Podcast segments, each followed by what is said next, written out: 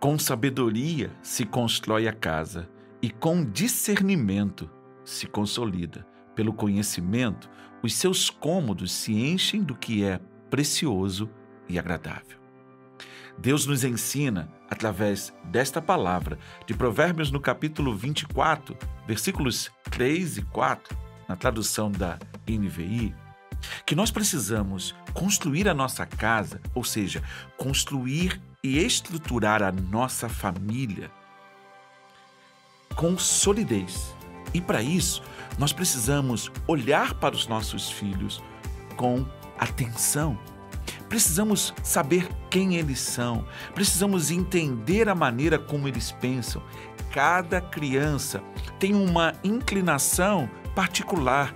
Nenhum filho é igual ao outro.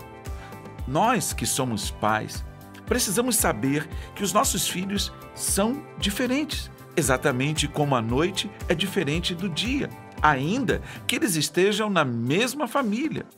Nós não podemos motivá-los da mesma forma. Nós não podemos esperar que eles reajam da mesma forma, porque eles são completamente diferentes embora sejam nossos filhos. Sabe por quê? Porque cada ser humano é um. E quando nós entendemos isso, quando nós entendemos essa realidade, nós vamos perceber que eles têm habilidades, talentos e interesses completamente diferentes.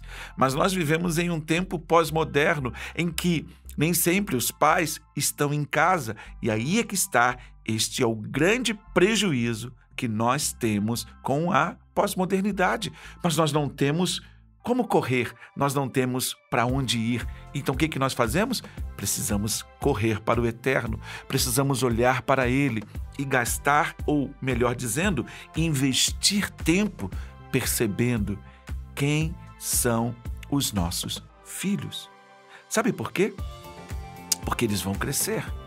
E quando nós chegarmos à maturidade como pais, eles terão ido embora. Nós não somos perfeitos. Nós precisamos de um direcionamento de Deus. E aí, eles nos dá esse direcionamento. Em Provérbios, no capítulo 22, no versículo 6, na Bíblia, na linguagem de hoje, diz: Eduque a criança no caminho em que deve andar, e até o fim da vida não se desviará dele. Você vai precisar edificar a sua casa. Nesses primeiros anos, eles são os mais importantes, porque é ali que você está estabelecendo os fundamentos.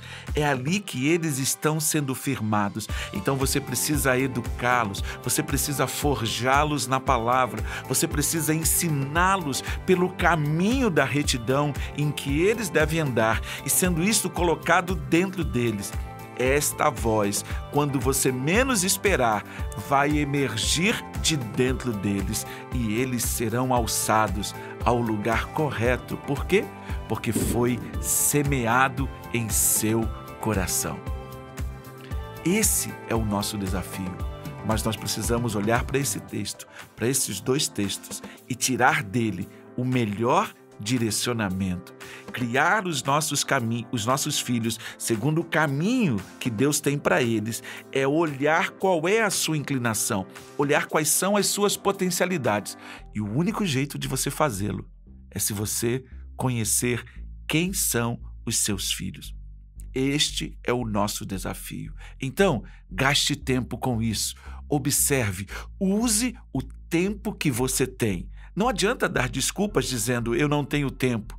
Ache e encontre tempo, porque eles são a coisa mais importante que você pode fazer no começo da vida dos seus filhos, para que quando eles crescerem, eles não desviem, eles permaneçam naquilo que você os ensinou.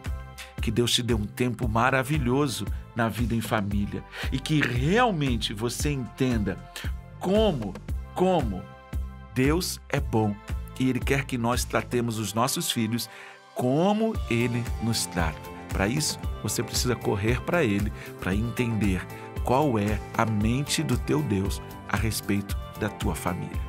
Pai, muito obrigado, porque neste, neste momento nós estamos sendo alertados que precisamos entender quais são os teus pensamentos a respeito da nossa família, para que nós possamos instruí-la segundo a tua orientação. Muito obrigado pela tua presença em nós, por meio de Jesus Cristo, nosso Senhor. E é em nome dele que nós oramos. Amém.